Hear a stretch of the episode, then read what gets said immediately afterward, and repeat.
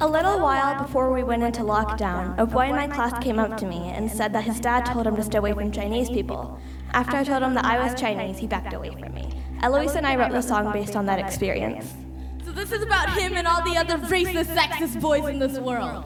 Ja, Mila de la Gaza haben wir da gerade gehört und Eloise Wong bei ihrem Auftritt in der Los Angeles Public Library, mit dem ihre Band The Linda Lindas eigentlich quasi über Nacht, kann man sagen, bekannt geworden sind. Und ähm, mit dem Song eben Racist, Sexist Boy. Coole Aktion fand ich auch von der Bibliothek, muss man ja mal sagen. Also ich habe Bibliotheken eher immer als stille Orte in Erinnerung. Wie Stimmt. Ja, mir haben sich gerade die Hände zu so Teufelshörnern geformt, während ich dieses Zitat gehört habe. Ja, also auf jeden Fall ungewöhnlich für eine Bibliothek. Das Debütalbum von The Linda Lindas ist jetzt auch erschienen und darüber sprechen wir heute in unserem wöchentlichen Musikupdate. Wir sind Jesse Hughes und Anke Behlert aus der Detektor FM Musikredaktion. Hallöchen.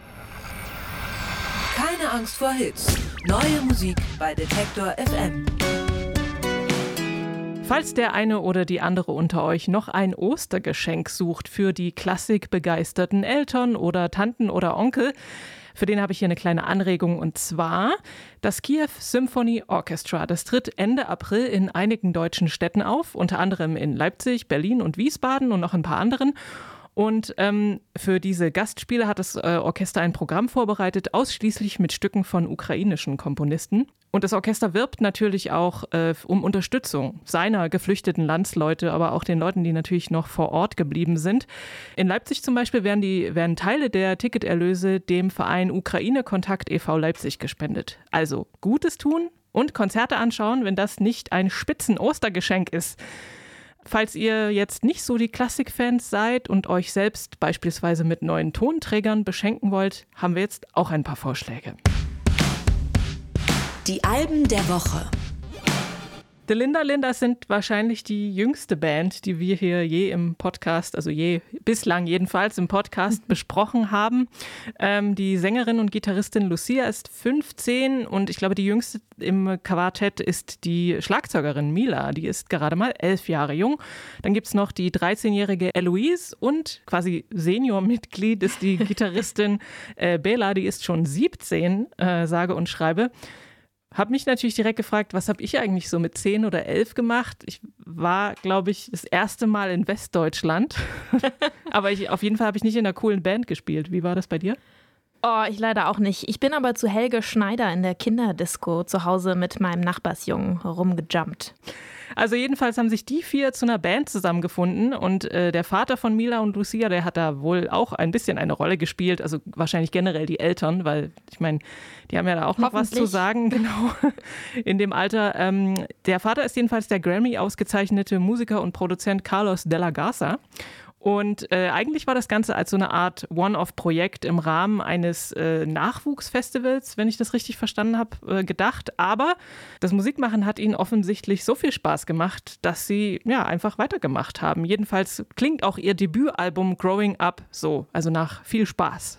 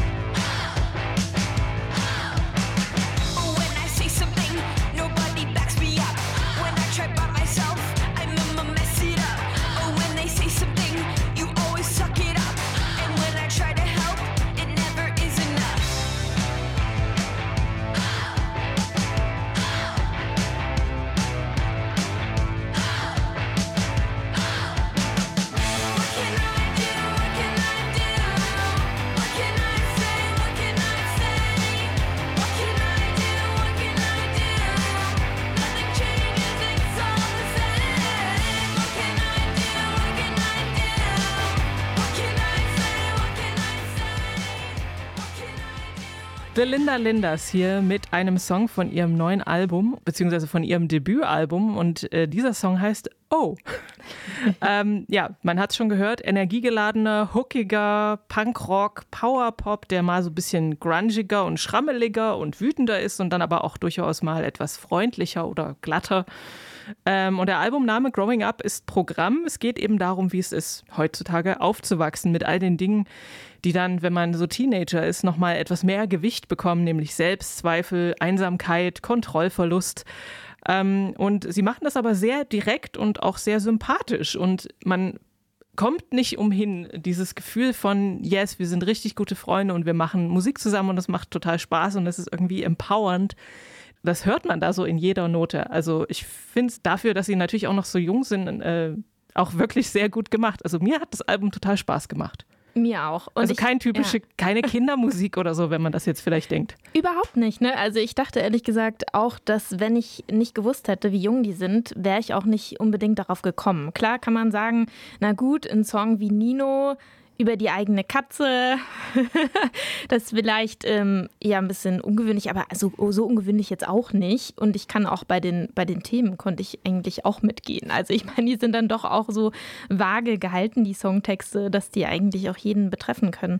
Ja, also ich finde das Album auch total spitze und ich finde auch dieses Argument mit, ah ja, die wurden ja von so einem super tollen Produzent äh, hochgezogen finde ich, zieht auch gar nicht so sehr, weil letztendlich haben die irgendwie zu viert äh, alleine angefangen, Musik zu machen, hatten halt das Glück, dass irgendwie ein Papa mit sehr viel Equip Equipment irgendwie around war. Aber mir scheint das Ganze schon sehr auf Eigeninitiative zu basieren. Ja, also ich finde, das zieht nicht, weil ich meine, es gibt tausend Leute, die Musik machen und Teil des Verdienstes auch irgendwie an dem Produzenten oder der Produzentin hängt. Das ist kein, kein gutes Argument für mich die hätte ich gerne mal getroffen, als ich elf war. Die hätte ich lieber gehört als Green Day damals. Constant Hitmaker, so hieß das oder heißt es immer noch das erste Soloalbum von Kurt Weill. 2008 hat er das rausgebracht. Er war damals noch Teil der äh, Band The War on Drugs seines äh, Philadelphia Homies äh, Adam Grandusiel. Und 2013 ist er dann dort ausgestiegen und hat sich ganz auf seine eigene Musik konzentriert. Die kann man so zwischen Lo-Fi, Roots und spacigem Indie-Folk-Rock einsortieren. Und äh, dieser Formel bleibt er im Prinzip eigentlich auch auf seinem neuen, neunten Album Watch My Moves treu. Den Song Like Exploding Stones, den hatten wir ja schon vorgestellt und dieser hier, der heißt Jesus on a Wire.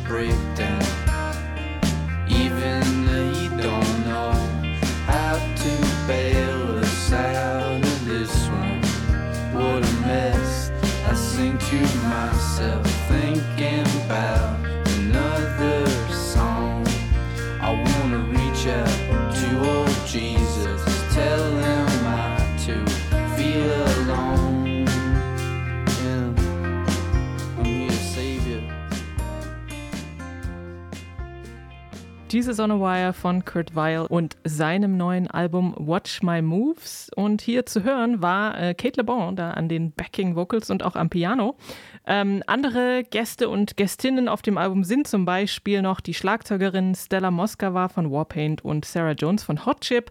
Außerdem auch der Saxophonist James Stewart ist mit dabei vom Sun Ra Orchestra. Und natürlich ist auch äh, Kurt Weils Band The Violators mit dabei. es gibt äh, unter anderem einen sehr schönen Song, der heißt Mount Airy Hill. Da geht es, glaube ich, um Philadelphia. Da hat er natürlich während des Lockdowns und so weiter viel Zeit verbracht. Und das ist eine wunderbare Slide-Gitarre, die man da hört. Aber eben auch so Synthi-Flächen tauchen immer mal auf, so als Strukturelemente. Und klar, sehr viel Gitarrengenudel. Ähm, mal melodiöser, mal etwas schräger, wie man das eigentlich so von Kurt Weil kennt und mag, wenn man sowas mag.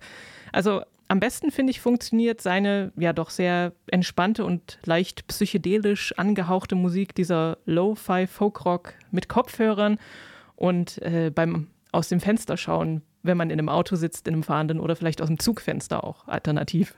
Ja, oder wenn man am ersten warmen Frühlingstag durch den Park läuft. Oder auf dem Fahrrad. oder auf dem Fahrrad.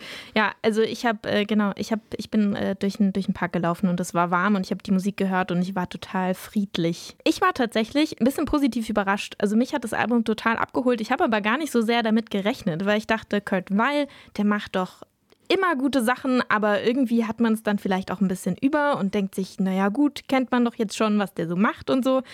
Aber irgendwie hat mich das Album mehr abgeholt, irgendwie, als ich dachte. Also ich finde, es ist insgesamt ein bisschen wärmer zum Beispiel als die letzte Platte. Also Bottle It In, ich habe nochmal reingehört, kam mir viel so blecherner und rockiger und Bruce Springsteen-mäßiger vor als jetzt dieses neue Album, was ja auch ab und zu mal so leicht jazzige Einschläge hat.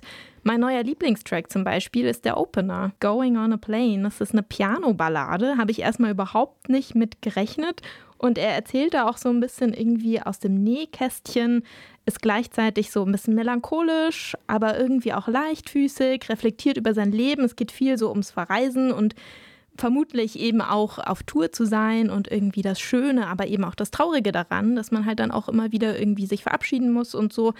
Aber am Ende kommt dieser schöne Satz, Listening to Heart of Gold, gonna open up for Neil Young, man, life can be fun oder so. Und ich dachte so, yeah, man. ja, vielleicht ist es eben nicht so sehr von Bruce Springsteen beeinflusst, sondern eher von Neil Young, dieses Album. Mm, das stimmt, das könnte sein. Jerry Paper heißt das alter Ego und musikalische Projekt von Lucas Nathan, einer nicht-binären Künstlerin. Nathan hat 2009 angefangen, Musik zu machen und zuerst so eine Art Vier-Alben-Zyklus namens Sonotope herausgebracht, in dem es um eine alternative spirituelle Community ging. Und außerdem gab es dann noch das neues Projekt The Diane Kensington Devotional Band. Es klingt schon alles ziemlich schräg und so ein bisschen ja weird, witzig. Ähm, und ich glaube, das trifft auch so die Geisteshaltung von Nathan äh, bzw. Jerry Paper ganz gut. Die Musik äh, dieses aktuellen Projekts eben, die ist so zwischen Elektronik, Synthie-Pop, Easy Listening und Lounge-Musik angesiedelt. Und Freetime heißt das neue Album von Jerry Paper und es ist schon das achte in zehn Jahren. Also keine Ahnung, wie viel freie Zeit der äh, beziehungsweise die Künstlerin da wirklich hatte. Aber es ist auch tatsächlich ein ganz guter Begleiter für die freie Zeit, für die Freetime. Hier ist Jerry Paper mit Just Say Play.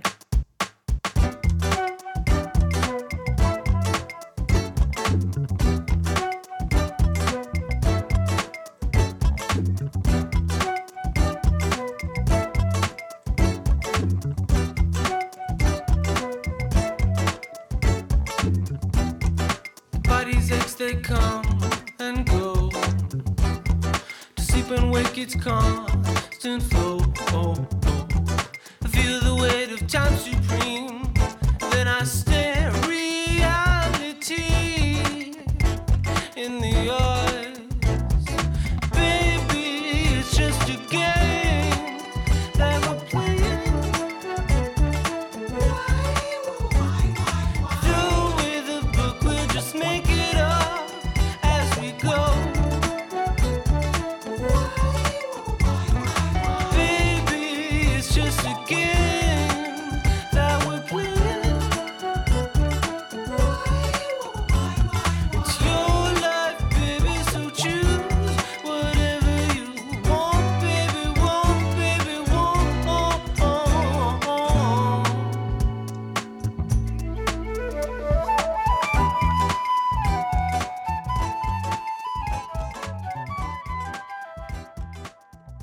Ja, mehr Flötensolo, sage ich, hier in dem Song Just Say Play von Jerry Paper.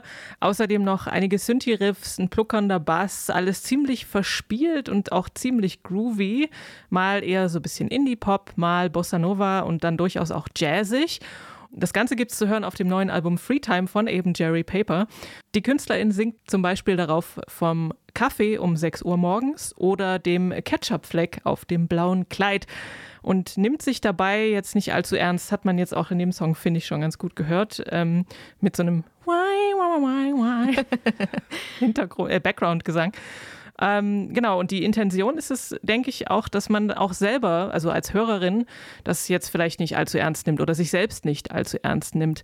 Und am Ende der Platte landet ein Raumschiff und Nathan steigt aus, kommt also sozusagen heraus, also im Sinne von Coming Out auf Englisch, ähm, was durchaus auch buchstäblich, aber auch im übertragenen Sinne gemeint ist. Denn äh, sie singt da von Selbstakzeptanz und sagt, I wasted hours of my precious time calling a flower a square. Also mit dem Versuch, sich irgendwie anzupassen an irgendwelche Normen. Und ähm, ja, damit sagt Lucas Nathan, sagt Jerry Paper, soll man möglichst keine Zeit verschwenden und schon gar keine Freetime. Ja, irgendwie verrückt, oder? Weil ich finde, die Musik auf der Platte ist ja eigentlich voll die 08 also auf der einen Seite so 0850-mäßig, ne? Also er versucht irgendwie mit so Lounge-Musik, so Smooth Jazz, irgendwie so ein bisschen aufzuräumen, das so aufzubrechen, aber es macht er ja eigentlich relativ. Mh, mm, ja, also nicht so super direkt. Also ich, ich glaube, wenn man diesen Song, den wir gerade gehört haben, so im Hintergrund irgendwo mal plätschern hören würde, dann würde man auch denken, ah, das ist Lounge-Musik. Wenn man dann genauer zuhört, denkt man so, hä, was ist denn das für ein komischer Synthesizer, der da rumschwurbelt oder so. Und wenn man dann auf die Lyrics irgendwie hört, die sind auch manchmal ein bisschen gaga, also die sind auch extra manchmal ein bisschen, äh, ja, witzig, albern, dadaistisch irgendwie geschrieben, dann fällt einem vielleicht auf, aha, hier wird aber doch gebrochen mit dieser, äh, ja, mit diesem Musikstil, den wir alle glauben zu kennen. Und ich glaube, äh, dieses Ziel verfolgt er tatsächlich schon länger. Es gibt einen ganz langen Artikel über die äh, Konzepte in der Musik von Jerry Paper. Und ah, da war ich dann ah, doch hm. tatsächlich, also ich kenne Jerry Paper noch nicht so lange, die Musik. Und ich war dann doch erstaunt, wie viel äh, da quasi konzeptuell noch drin steckt. Man muss sich vielleicht ein bisschen drauf einlassen, aber dann ist es eine sehr, sehr coole Welt zu entdecken. Neu auf der Playlist. Kikagaku Moyo. Das ist japanisch und heißt übersetzt geometrische Muster. Und ja, solche Farben und Muster, die formen sich wirklich auch direkt vor dem inneren Auge. Wenn man die Musik von Kikagayo Moyo hört, wirkt ein bisschen aus der Zeit gefallen und knüpft direkt an bei der 70er Jahre Ära des Psychedelic und Krautrock. Seit 2013 veröffentlicht die Band aus Tokio Musik, die es zum Glück mittlerweile nach Europa geschafft hat. 2014, da waren sie in den, äh, in den USA auf Tour und ich glaube, das hat äh, mit zum Durchbruch verholfen. Vier Alben hat die Band veröffentlicht mittlerweile, das letzte 2018 und mit dieser neuen Single haben Kikagaku Moyo jetzt eine Pause angekündigt. Leider Cardboard Pile heißt dieser Track.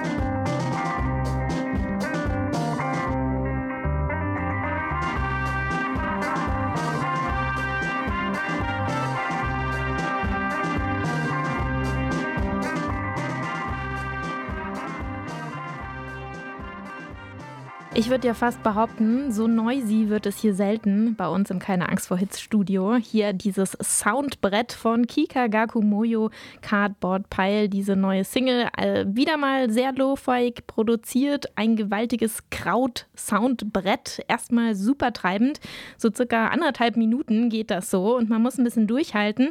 Dann kommt plötzlich diese, ja, Erlösung, nenne ich es mal. Ähm, und diese schöne äh, psychedelische Gitarrenmelodie fängt an, alles wird ein bisschen entspannter und dann kommt auch noch japanischer Gesang. Wie hat denn dir die neue Single gefallen, Anke?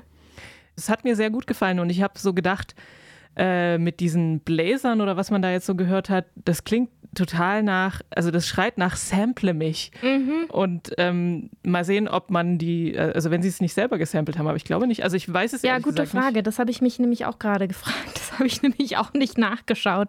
Aber es klingt eigentlich wie ein Sample. Also es hm. spielt hm. ja alles, also es klingt immer alles wie eine alte Kassette. Hm.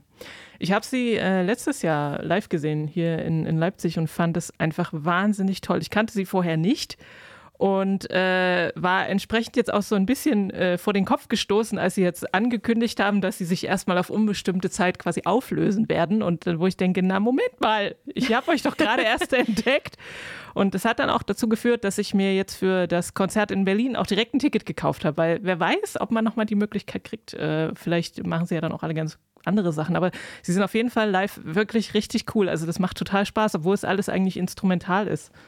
Ich habe auch das Gefühl, die wurden total als Geheimtipp gehandelt. Also mittlerweile kennen sie wahrscheinlich schon ein paar mehr Leute in Deutschland, aber so die letzten Jahre, zumindest in denen man auf Konzerte gehen konnte, ähm, war das immer so, hast du die, kennst du schon diese japanische Psych-Rock-Band? und dann so, ja, es hat mir gerade schon mal jemand ins Ohr geflüstert. Aber genau, ich habe sie leider bisher immer verpasst, aber ich schreibe mir äh, das jetzt hinter die Ohren. Es gibt nämlich auch noch eine gute Nachricht und zwar sind Kikagaku Moyo jetzt gerade nochmal im Juni auf Tour und es kommt auch noch ein neues Album, das erscheint Anfang Mai und danach erst beginnt die Pause. Also ich glaube ja, als Newcomerin, da kann einem doch eigentlich kaum was Besseres passieren, als irgendwann mal mit seinen Idolen gemeinsam ein Ding zu machen. Also auf der Bühne zu stehen oder gemeinsam Musik zu machen. Die Britin Tor Maurice, die hatte ein kreatives Erweckungserlebnis bei einem Sleaford Mods Konzert und genau Sleaford Mods wurden dann zu ihren größten Supportern als Musikerin, bekannt mittlerweile unter dem Namen Billy No Mates. 2020, da hat sie ihren Durchbruch gefeiert mit der Single No ein Manifest, wozu sie alles so Nein sagt. Zum Beispiel No zum Rasieren, No zum Skinny sein, No zum sich vergleichen. So lakonisch hingerotzt im Sprechgesang, untermalt mit zackigen Post-Punk-Gitarren und so einer schönen knallenden Basslinie. Und genauso klang dann auch äh, das Ganze im Langformat. Ihr Debütalbum, auch 2020 erschienen, Sleaford Mods Sänger Jason Williamson war darauf auch zu hören. Letztes Jahr kam eine neue EP und jetzt ein ganz neuer Track. Der wirkt gar nicht so wütend wie die Billy No Mates, die wir kennen. Er dreht sich aber um ein recht düsteres Thema, nämlich die eigene Depression.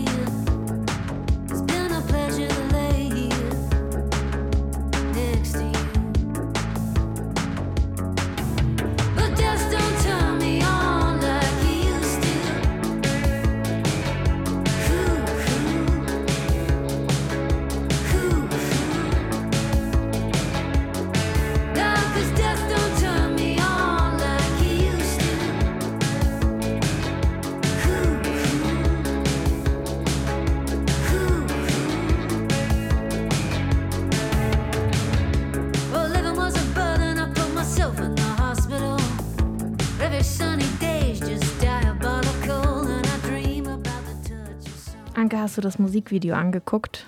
Ich habe es mir angeguckt, ja, und äh, da spielt der Tod, kommt doch dann sie zu besuchen. Oder ist es eine Depression oder ist es ihr Ex-Freund oder irgendwie alles kombiniert? Man weiß es nicht so genau. Ich glaube, ich glaube, das ist die personifizierte Depression, die so dargestellt wird, wie, also meine Interpretation war ein ganz nerviger Mitbewohner, mhm.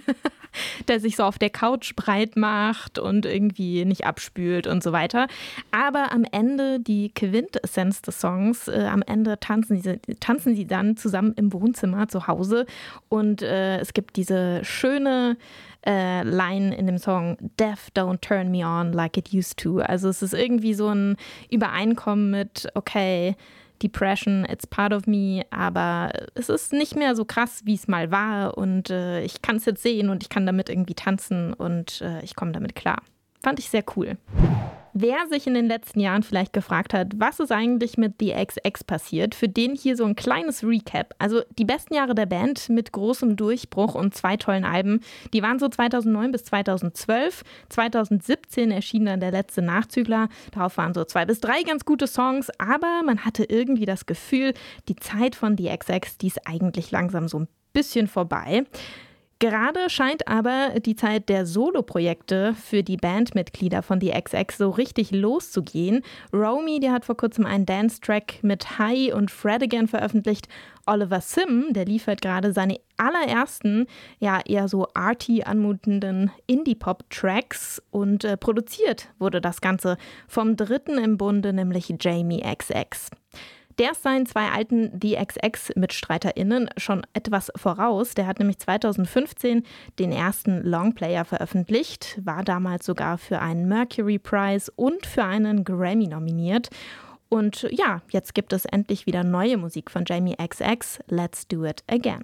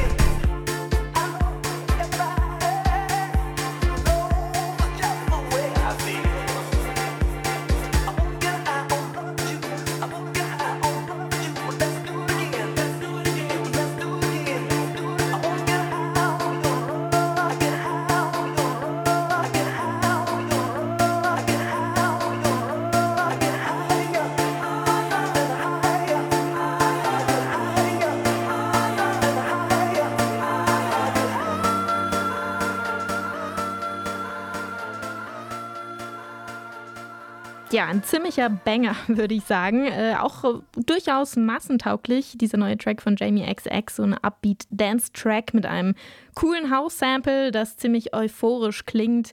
Kleiner Wink auch Richtung EDM und äh, ja, vermutlich äh, der perfekte Song, um sich diesen Sommer so, na, ich sag mal vorsichtig, post-Corona wieder so ein bisschen warm zu tanzen. Also man kann kaum stillstehen eigentlich bei diesem Track, finde ich. War das nicht auch so ein bisschen die Motivation oder wie er beschrieben hat, dass der Song entstanden ist, weil er natürlich auch selber lange nicht auftreten konnte und dann jetzt mal so einen richtigen Banger für die Tanzfläche produziert. Und das, das ist das Stück auf jeden Fall im Vergleich zu dem, was er früher gemacht hat oder, oder zu seinem Debütalbum, Soloalbum vor allem. Das fand ich richtig gut und also das war, fand ich schon ein bisschen interessanter als das jetzt hier. Aber ausrasten kann man dazu auf jeden Fall. Ja, also klar, die, die erste Platte war definitiv ein bisschen, äh, bisschen nischiger, ein bisschen experimenteller. Aber ähm, ich bin gespannt, was jetzt passieren wird, denn er arbeitet wohl auch an neuer Musik. Also bleibt mal abzuwarten, wie, äh, wie das Album dann wird. Ob das dann nur so Banger sind oder ob das vielleicht ja auch so ein bisschen versierter ist. Popschnipsel. Anke, du bist ja noch zu DDR-Zeiten geboren. Ja. Kannst du eigentlich was mit der Beschreibung negativ dekadent anfangen? Wie ist deine erste Band so zum Beispiel? Nee, die hieß äh, Muscle Catsuit Galore. Das war What? aber nur eine Band, die nur im Kopf von einer Freundin von mir entstanden ist und mir. Und, ähm, also eine hatte ich auch. Das Konzept war schon sehr ausgefeilt. Wir hätten dann nur noch anfangen müssen, Musik zu machen. Aber in diesem, also negativ dekadent, ich meine, ich weiß natürlich, worum es jetzt hier im Popschnipsel geht. Deswegen nehme ich an, es hat irgendwas mit Punks in der DDR zu tun.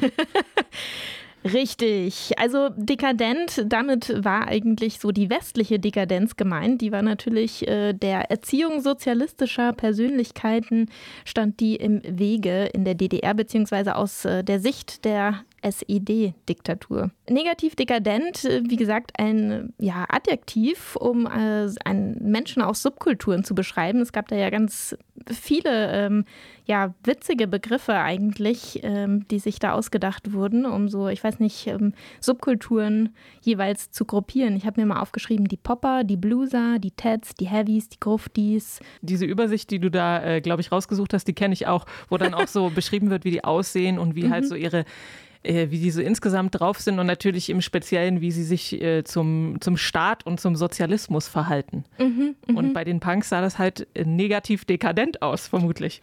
Ja, wir lachen hier jetzt drüber und halten negativ dekadent eher für so einen ja, coolen Bandnamen vielleicht, vielleicht auch irgendwie für so einen ja, so ein Adelstitel irgendwie. Es klingt auf jeden Fall ziemlich cool, aber negativ dekadent, äh, Punk in der DDR, so heißt auch ein neuer Sammelband, gerade im Ventilverlag erschienen. Und darin findet man Texte von Zeitzeuginnen, mal ganz persönliche Reflexionen, mal sachliche Analysen. Ich habe mit einer der Herausgeberinnen, Anne Hahn, darüber gesprochen, wie sie die Punkkultur in der DDR miterlebt hat und zuerst mal gefragt, Punk als Gegenkultur in der DDR. Das klingt ziemlich paradox. Wo konnte Punk in der DDR überhaupt stattfinden? Und ja, darauf eine recht überraschende Antwort bekommen. In den allermeisten Städten kam man in den Anfangsjahren nirgends rein. Also es gab keine offiziellen Auftrittsmöglichkeiten. Da haben sich gerade in Thüringen äh, die evangelischen Pfarrer stark gemacht und haben die offene Arbeit gegründet. Das war eine Jugendarbeit für nicht konfessionelle Jugendliche. Und man hat eben gemerkt, okay, wenn wir die Punks in die Kirche holen, müssen wir die auch spielen lassen, also den Auftrittsmöglichkeiten geben. Und man hat sie einfach integriert in das schon bestehende Hippie-Programm. Also es gab Bluesmessen, es gab alternative Festivals, die von der Kirche organisiert wurden. Und da traten dann ab Anfang der 80er Jahre auch Punkbands auf. Das war teilweise sehr skurril, weil die Langhaarigen äh, etwas verwirrt geguckt haben, wenn dann die, die, die Punks auf die Bühne kamen. Aber das lief teilweise sehr harmonisch, teilweise nicht so harmonisch. Und äh, es hat sich aber abgewickelt und es hat stattgefunden und es hat sehr, sehr viele Leute dann mitgenommen, dass, dass man Auftrittsmöglichkeiten hatte. Aber da bin ich schon verwundert, dass das so harmonisch abgelaufen ist. Also hat der Staat dann nochmal irgendwie interveniert? Also in der DDR Punk-Geschichtsschreibung gehöre ich zur zweieinhalbsten Welle. Das heißt, die erste Welle war eigentlich schon 1983 zerschlagen. Ähm, dazu einen kleinen Schlenker. Der Minister für äh, Staatssicherheit, unser Herr Mielke, hatte beschlossen, dass zum Jugendfestival, was 1983 stattfinden sollte, die Straßen von Punks und ähnlichem Unrat ähm, gesäubert sein sollten. Und dazu hat man eben versucht, die Leute wirklich also auszumerzen, zersetzen, das sind böse Worte, aber genauso böse ist es auch vonstatten gegangen. Wer ganz jung war, also 14, 15, 16 und schon mit Iro rumlief und eine Verweigerungshaltung gezeigt hat, die wurden sehr oft in Jugendwerkhöfe gesteckt, was im Kinderknast gleichkommt, ganz grausam. Und wer älter war, 18, äh, der wurde eben als Junge zur Armee eingezogen man hat die Bands, die frühen, die man verifizieren konnte, versucht zu kriminalisieren. Das ist in manchen Fällen auch gelungen bei den frühen Bands.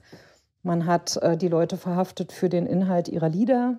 Also wenn das als staatsfeindlich eingestuft wurde, dann konnte man dafür verhaftet werden. Das ist der Band Namenlos zum Beispiel passiert. Die hatten eben eine Liedzeile, wo das MFS, das Ministerium für Staatssicherheit, mit SS, also im Dritten Reich verglichen wurde. Zack, dafür saßen dann einige der Bandmitglieder bis zu anderthalb Jahre im Gefängnis. Heute un unvorstellbar. So, das war die erste Welle. Und die hatten auch äh, fast ausschließlich Auftritte in Kirchen, auf Kirchentagen bei solchen Festivals gehabt. Also, dass Punk vor allem durch die Kirche in der DDR überlebt hat, das ist natürlich einigermaßen skurril. Anne Hahn selbst, äh, sie hat eben erwähnt, war in der letzten Welle erst kurz vor der Wende aktiv in der Punk-Szene in der DDR. Sie hat damals Konzerte organisiert und obwohl das eine Phase war, in der es in der DDR sogar schon einen Radiosender gab, der ja zensierte Punkmusik gespielt hat, wurde Anne Hahn auch dafür bestraft, dass sie diese Konzerte organisiert hat. Kurz vor der Wende hat sie dann auch sogar noch einen Fluchtversuch unternommen und saß bis zum Mauerfall auch in Haft. Neben ihrem Roman 13 Sommer, da hat Anne Hahn mit Frank Willmann schon mehrere Sachbücher veröffentlicht über subkulturelle Strömungen in der DDR und zuletzt den Sammelband Negativ Dekadent Punk in der DDR. Das ausführliche Interview mit Anne Hahn über Punk in der DDR, das hört ihr nächste Woche in einer Bonusfolge von Keine Angst vor Hits. Die nächste reguläre Folge, die gibt es auch schon nächste Woche, pünktlich am Freitag. Und bis dahin wünschen wir euch auf jeden Fall äh, schöne Ostern. Macht was aus der Free Time. Für heute verabschieden sich Jesse Hughes und Anke Behlert und wir wünschen euch viel Spaß beim Musikhören. Keine Angst vor Hits. Neue Musik bei Detektor FM.